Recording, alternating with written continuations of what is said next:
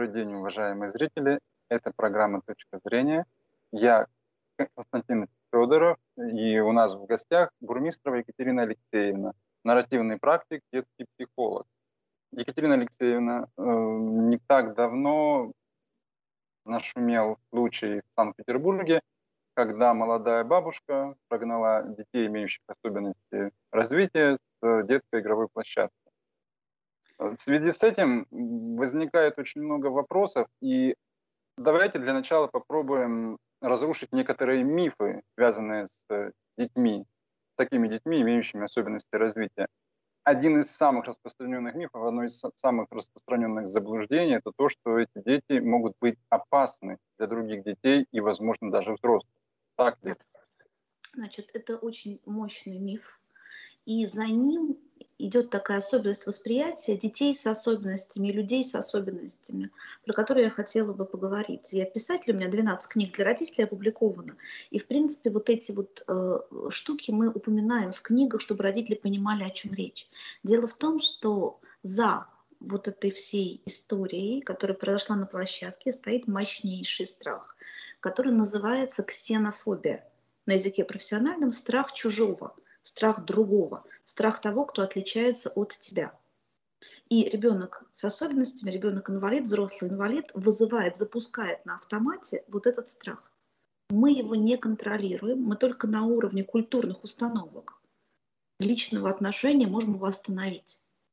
Он другой, он может быть опасен, он не выглядит как я, он, он иначе сложный, у него какие-то стигмы могут быть на лице, другое поведение. Следующий шаг автоматически опасность.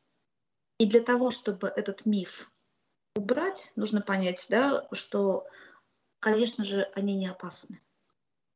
Да, это могут быть люди с лишней хромосомой, люди с двумя лишними хромосомами, люди с любыми генетическими дефектами, люди со сложностями беременности и родах, которые повлияли на то, какие они. Но они не другие, они такие же. Да?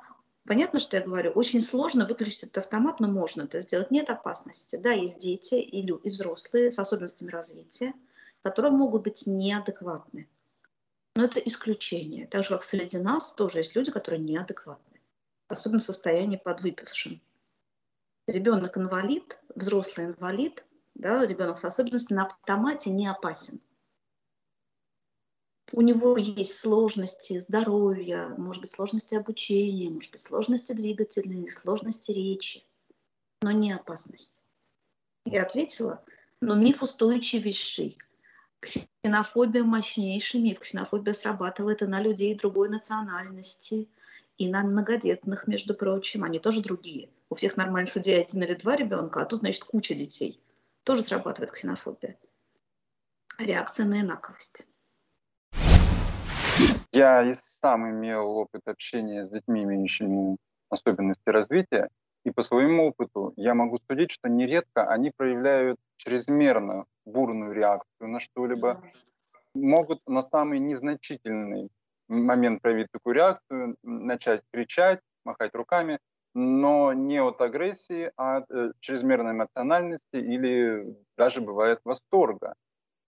Как в таком случае, э, и для других детей это может выглядеть как какая-то угроза или опасность, в том числе и взрослые могут не понять эту реакцию. Как в таком случае следует прежде всего реагировать взрослым, чтобы и самим правильно повести себя, и правильно указать детям, как вести себя в такой Вы знаете, я, ну, прекрасный вопрос. Я думаю, что здесь вообще вся работа с ребенком и вся работа вообще со сложными ситуациями начинается в нейтральное время. Не когда ситуация уже произошла, а до нее.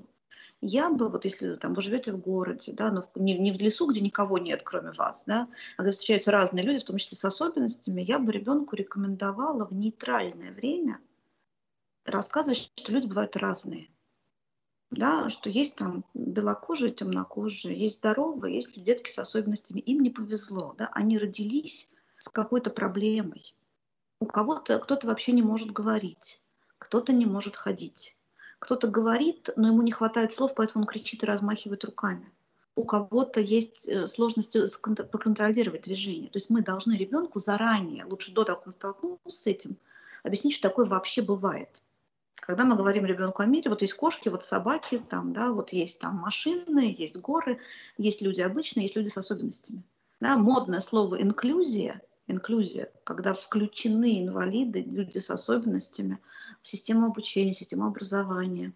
Оно у нас, к сожалению, все больше теория, да, Потому что на уровне привычных реакций эти люди оторваны, они изолированы, мы редко их встречаем. У меня тоже личный пример есть. Одна из моих старших дочерей, которая уже там да, взрослая совсем сейчас, она входила в сад инклюзивный. Там была такая программа, она мне была очень интересна. Там небольшое количество детей с особенностями интегрировали в группу здоровых детей, считала, что это полезно и тем и другим. И мы с ней постоянно разговаривали. Она говорит, мама, там есть такой мальчик очень некрасивый, у него слюна течет. Почему он не вытирает слюну? Я говорю, ну вот смотри, видишь, у него вот такие-такие особенности. А еще там у нас есть девочка, она не разговаривает. И мы разговаривали. То есть здесь ребенку нужен разговор, объяснение от взрослого. Как только мы ему объясняем, ну видишь там, ну вот это, это, это. Но для того, чтобы мы объяснили, мы сами должны не бояться. Взрослый, который с ребенком, должен не бояться сам и не думать, что будет причинен вред. В целом, поэтому нельзя валить всех детей с особенностями в одну кучу, ну нельзя. Потому что есть те, кто прекрасно говорит, но у них проблема поддержания контакта или проблема с передвижением. Есть те, кто вообще не говорит, не связано, нельзя ничего разобрать. То есть, увидев ребенка с особенностями, в первую очередь стоит оценить, а с чем мы имеем дело, он. Все-таки обычно э, с ребенком на этом есть сопровождающий. И уж если вы очень тревожитесь, можно обратиться к сопровождающему. Там это мама, бабушка, няня, тьютер, кто-то. Вот такие дети редко бывают одни. И спросить там, да, как там, да, есть ли какие-то, если есть ли что-то, там, на что стоит обратить внимание. Но вы знаете, сейчас я скажу вещь, которая, может быть, это вот про реакцию взрослых, обидно будет. Обычно, если э, мы встречаем опасную собаку, она на поводке и даже с намордником. И это крепкий поводок. И хозяин за нее отвечает. Плохая метафора, но как бы я ничего лучше подобрать не могу. Хозяин отвечает за, свое, за животное. Обычно люди, у которых есть дети или взрослые с особенностями, прекрасно об этом осведомлены, и они очень хорошо сопровождают этих детей. То есть есть кто-то, кто знает, ну, как бы стоит ли ожидать чего-то непредвиденного. Если такой ребенок просто там, да, сам, значит, он безопасен по умолчанию. Но есть шанс, что он сбежал потерялся, но это там минимальная вероятность. Инклюзивность тоже, в свою очередь, создает множество мифов всевозможных. И один из них э, заключается в том, тоже достаточно распространенное мнение, что если в группе детей, если это детский сад, или в классе, если это, естественно, школа, появляются дети с особенностями развития, то скорее другие дети будут понижать свой уровень, видя друг, пример другого поведения, видя пример более мягкого отношения учителя, чем такой ребенок будет тянуться к тем детям, в свою очередь. Очень мощный миф, совершенно неправильный. Если, скажем, здорового ребенка одного, ребенка без особенностей, поместить в класс детей с особенностями, и их будет 15, а он будет один, да, такая вероятность есть. Если же 15 детей без особенностей, один с особенностями, никакого не будет никакого не будет э, эффекта такого рода. Дети будут понимать, что он другой, да, но, конечно же, в инклюзивных классах, в инклюзивных группах, в инклюзивных лагерях должна быть очень такая ну, мощная работа взрослых, педагогов, психологов, объясняющая, что к чему. С детьми надо говорить, да почему у него особая программа, почему к нему другие требования, да, чем он отличается, только в неуничижительном ключе. И дети все прекрасно понимают, на него не равняются. Понимаете, все-таки в человеческом коллективе, да, и в детском коллективе, и во взрослом, мы на автомате равняемся на лучших, либо мы равняемся на аутсайдеров, но ярких. Ребенок э, на инклюзивном обучении, ребенок с особенностями, он не будет, скорее всего, ни тем, ни другим. Хотя, опять же, дети очень разные. Есть абсолютно гениальные дети. Они в коляске, но у них прекрасно работает голова. Э, нельзя все валить. Там у нас по э, умолчанию ребенок с особенностями – это ребенок с умственной отсталостью. Это совершенно не всегда так. Особенности бывают очень разные. А, но то, что вы говорите, вот этот миф, что все будут учиться хуже, за этим стоит еще один мощнейший страх, вот с точки зрения психологии. Это страх заразиться, в кавычках, да, то есть стать таким же глупым, таким же некрасивым. Он действует в реакциях наших на людей с особенностями очень мощно и бессознательно. Его надо останавливать и учить ребенка останавливать. Да, к сожалению, иногда доходит до того, что родители запрещают своим детям общаться с теми детьми, боясь, что они, условно говоря, подхватят нечто отличающееся. Да, а, станет, такими же. Ну, да, если... Там такой момент, что есть, э, у него есть еще, как бы этот, этот страх сложно вскрыть и остановить, потому что у нас же есть реакция на уровне автоматическом. Вот как мы, нам всем очень нравятся малыши и щенята или котята, детеныши. По умолчанию взрослым людям они очень нравятся. Но на ребенка и на там, детеныша с особенностями будет другая реакция. Мы реагируем на набор э, визуальных, слуховых э, стимулов. И это очень древняя вещь. Гораздо более древняя, чем человеческая культура. Вот ее надо выключать. И да, если мы понимаем, что есть страх заразиться, мы видим это у себя, что мы сторонимся. И, скажем, если мы в кафе сидим, и в кафе сидит человек с особенностями, мы скорее не сядем рядом, а сядем где-то подальше. То, что с нашей точки зрения, по умолчанию, это некрасиво. Но люди, которые работают с детьми с особенностями, которые работают в помогающей организации или там помогают медики, они начинают видеть другую красоту. Если вам важно вот это изменить, можно почитать их работу, как они видят потрясающие качества работы, ну, их тексты, да, какие-нибудь какие-то люди добрые, скажем, люди с синдромом Дауна, они отличаются потрясающей эмоциональностью. Они с нашей точки зрения некрасивые, у них другая, другая, как бы, да, физио... другой, другой, немножко отличается внешность. Но они очень красивые по-своему. И, скажем, есть фотографы, которые вот снимают людей с синдромом Дауна, видя их красоту есть люди, которые пишут о том, какие это потрясающие душевные люди. Но это сложно. А ребенок на автомате, что, что он видит? Он видит, там мама напряглась, отошла в сторону от ребенка с особенностями. Он тоже понял, ага, там этого надо сторониться. Все, мы сформировали брезгливость. Если эм, говорить об инклюзивности и рассмотреть детей младшего возраста, как было в том случае, то есть э, возраста детского сада, будет ли полезной совместная игра, совместное времяпрепровождение, например, на детской площадке таких детей, и для кого оно будет более полезно все-таки? Ну, вы знаете, я думаю, что здоровые дети от этого получают не меньше, если вам важна, в принципе, так, такая терпимость, толерантность, человечность у ребенка, то здоровый ребенок может даже получить и больше, он научится быть добрым и принимающим. Это важное качество. Но совместная игра очень часто возможна только в сопровождении. То есть когда есть взрослый с одной стороны и взрослый с другой стороны, когда вы оба внимательно смотрят, каждый за своим ребенком. То, что у ребенка с особенностями часто может отличаться скорость реакции, речь, то, как он играет, да, и, и тут нужна помощь взрослого, чтобы объяснить маленькому, да, своему, почему так, как лучше с этим ребенком играть. Скажем, есть дети с особенностями, у которых более медленная речь. И чтобы дождаться ответа, нужно подождать. А ребенок привык, что ему отвечают быстро на автомате, он не дожидается. И сам он не поймет, что нужно подождать. Ну, вот на конкретном примере, да. Ему нужно время сказать, подожди, сейчас он скажет. Или видишь, он там плохо говорит, он тебе показывает ручкой. Вот просто, ну, есть шанс, что без такого сопровождения не получится контакт. То есть э, и, игра, совместная игра, возможно, и будет полезна, но исключительно при речи взрослых. Ну, каком-то дозированном, да. Да, в каждом случае нужна какая-то там помощь. Иногда этот ребенок уже прекрасно социализирован, он отлично играет, ему не нужна помощь. Но это надо проверить. То есть взрослые должны выступать э, скорее как наблюдатели. Ну, данном... Переводчики, наблюдатели и переводчики. Да, такой включенный наблюдатель.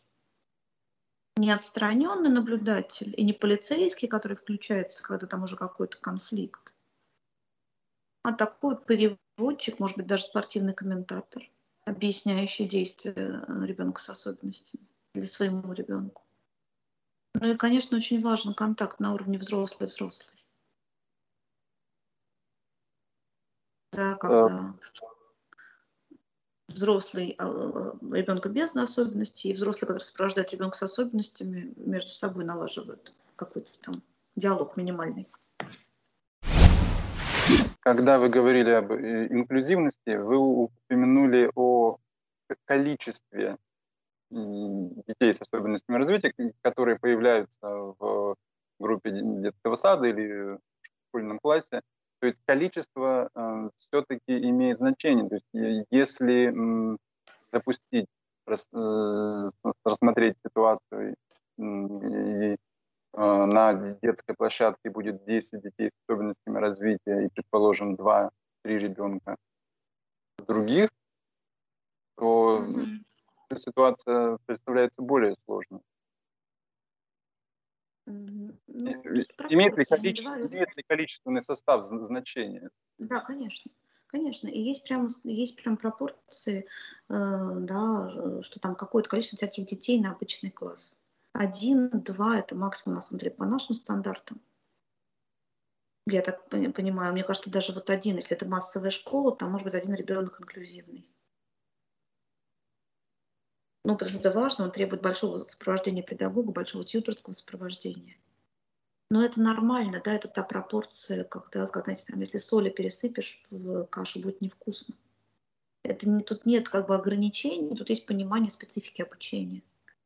Нет ограничений для людей с особенностями. Но у нас по-прежнему система инклюзии не работает почти совсем или работает очень мало. И, собственно, то, тот случай, который на детской площадке был, это следствие ну, на уровне культуры, общественных реакций, того, как выстроена система образования и воспитания для детей с особенностями, что все советское время их учили в отдельных школах, да, школах седьмого, восьмого там типа. Их там собирали, там учили, они не были интегрированы, вообще как бы ну, отделять старались. Это неправильно, да, это уже стандарты прошлого, но убеждения еще существуют.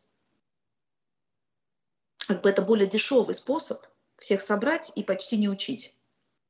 Хотя на самом деле то, как учат там, это тоже огромное усилие педагогов. Инклюзия более дорогой с точки зрения там, да, государственный способ, но он гораздо лучше и для общества, и для там, э, того, как растут наши дети. Вспоминая советское время и собственное детство, я могу сказать, что в моем детском обществе были дети с особенностями развития, но никогда никаких конфликтов не возникало ни во дворе, ни, ни на детской площадке. Никогда не было конфликтов с э, родителями, с участием родителей. И скорее даже наше детское общество, оно опекало и защищало таких конечно, детей. Конечно, конечно. Вот это здоровая история.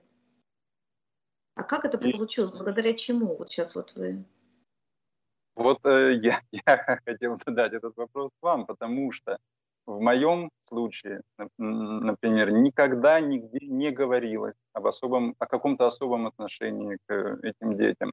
Ни родители, ни школа, ни какие-то другие заведения, куда я ходил, кружки, секции и прочее, никогда не акцентировали внимание. И или это делалось как-то мягко? И, и, это, видимо, делалось, но мягко. Да. Чтобы было понятно, что вот он такой, но это нормально. Да, то есть была как бы, видимо, и, и двор, и класс, и там кружки были адаптированы, да, педагоги нормально относились, учитывали особенности, да, и как бы посылали вам, детям, нормальный сигнал, что все в порядке, это нормальный ребенок, общайся. Да, он немножко другой, ничего страшного. Зато у него это, это и это есть. Ну и потом, я думаю, что это были все-таки не грубые особенности, да, что это были дети с речью, с подвижностью. С ограниченными речью и подвижностью. И все равно. Но относительно... Думаю, я думаю, что это как бы молодцы ваши педагоги, родители, да, мы соседи во дворе. Да, что это их нормально, их реакция без ксенофобии. которые вы воспринимали ну, на уровне всяких объяснений. Просто, да, но они к ним нормально относятся, значит, и я буду нормально относиться. Кстати, я думаю, что вот эта женщина, которая, за которой весь сорборта, да, в СМИ сейчас, наверняка у нее либо травматический опыт, либо сложная личная ситуация, может какой-то собственный диагноз, да, то есть у нее за этой реакцией такой вот да, стоит какая-то ее личная история, совсем другая, чем у вас, да, и другая, чем у меня. Почему-то она инвалидов боялась, да, почему-то она их восприняла как опасность. Наверняка там какой-то личный сюжет, вот не осуждая ее.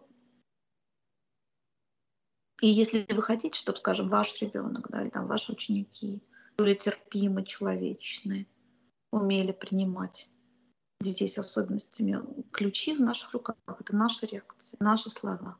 Вот у вас хороший опыт был детский, да вас научили, что это люди такие же, как все остальные. Анализируя этот свой опыт, я прихожу к выводу, что общее настроение были такими, то есть все общество было настроено именно, именно таким образом. Оно было настроено изначально не на конфликтную ситуацию, когда демонстрировались не конфликты, подобные произошедшему в Санкт-Петербурге, а скорее как раз э, признаки инклюзивности не навязываемые, а происходящие естественно. Да, да, совершенно верно. Когда там э, это может быть какая-то социальная реклама, плакаты, герои книг, герои фильмов, телепередачи какие-то, где участвуют инвалиды. Когда есть какой-то ну, набор посылов в медийном пространстве, в социальном пространстве, да, где и ребенок, и взрослый получает набор реакций, что это нормально, да, что это люди такие же, как мы. Да, у них особенности, но это не инопланетяне, не дикие звери, не опасные преступники – и не заразные больные. Ну, условно, да. Конечно, очень важно, да, что мы показываем. Ну, мне кажется, сейчас тоже есть какие-то попытки так сделать. А очень мощно очень идет сейчас такая попытка интегрировать э, людей с онкозаболеваниями, даже неизлечимыми, да, вот в жизнь. Вот это сейчас мощно идет, по крайней мере, в Москве да, что его нельзя вылечить, но ему можно помочь. Да, и разбивается клише в обществе, что все, если неизлечимое заболевание, все как-то, да, ничего делать не надо. Для того, чтобы такое изменилось отношение в обществе к инвалидам, да, достаточно правильных ну, каких-то таких вот посылов масс-медиа, там, скажем, теле- или радиопередачи, где герои инвалиды, дети с особенностями, да, и где люди видят, что с ними можно говорить, да, что они понимают, что они чувствуют, что они там учатся, что-то преодолевают, достигают. Насколько им это сложно, да, может быть, то, что нам дается легко. Я училась на психологическом факультете МГУ, и у нас была, это был самый центр Москвы, рядом с Кремлем, у нас была библиотекарша э, с детским церебральным параличом. Она ходила, но она ходила с костылями. И мы видели, ну это студенты-психологи, понятно, мы видели, с каким трудом она поднимается на второй этаж в библиотеку, куда мы забегали там моментально.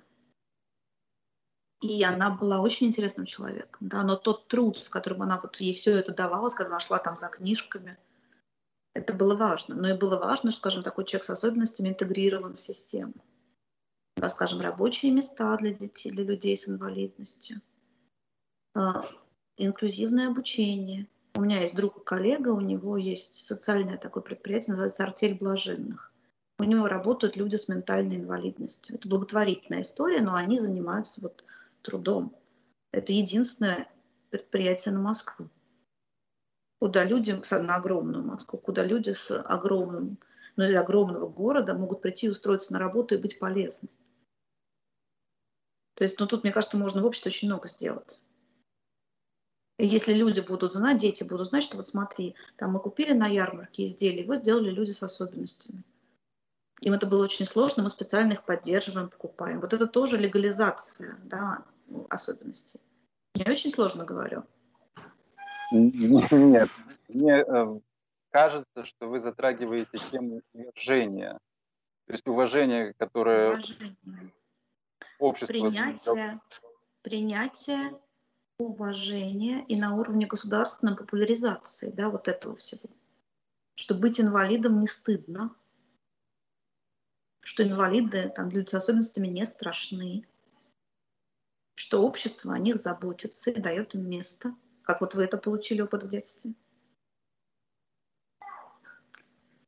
Немаловажный момент, который вы затронули и с которым я не сталкивался в, во всевозможных интервью и текстах, это то, что инклюзивность, если я правильно вас понял, не должна заканчиваться на школе.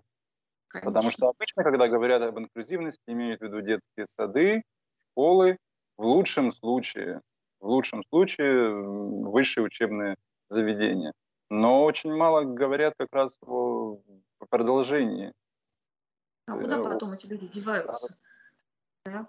Но опять же, это тоже система государственная, когда у нас была ужасная система ПНИ, психоневрологический интернат, куда отправлялись дети-инвалиды, все это фактически уже там дожитие. У меня онлайн-школа крупная, да, я директор онлайн-школы психологии для родителей. У меня один из сотрудников с инвалидностью. Мне это важно. Он режет видео и склеивает. Наши вебинары сделаны человеком, ну, как бы отредактированы человеком с инвалидностью. Он это делает, как бы, он живет не в Москве, он это делает э, там, ну, не быстро. Он это делает очень тщательно, и мне важно вот это рабочее место сохранять у себя. А мы, скажем, нигде это там не пишем, кстати, надо написать материал. Да? Но мне, как работодателю, очень важно, что такой человек вот может работать. А в принципе, им очень сложно, на самом деле, найти работу. Да, у них есть льгота при поступлении, насколько я знаю. Но в дальнейшем с трудоустройством людей с особенностями есть, конечно, большие сложности. И это все часть, да, то есть вот то, что выстрелил на детской площадке, случайно, да, это часть большой системы, ну, как бы отторжения такого, но непринятия и мы это можем изменить. И я надеюсь, мы это изменим, потому что наши дети вырастут mm. другому, так же, как вы росли. Вот. Я думаю, что вы всю жизнь потом к людям с особенностями относились ну, доброжелательно и нормально. Не только к людям с такой особенностью. Тут важен все-таки момент эм, уважения того самого, который я уже упомянул.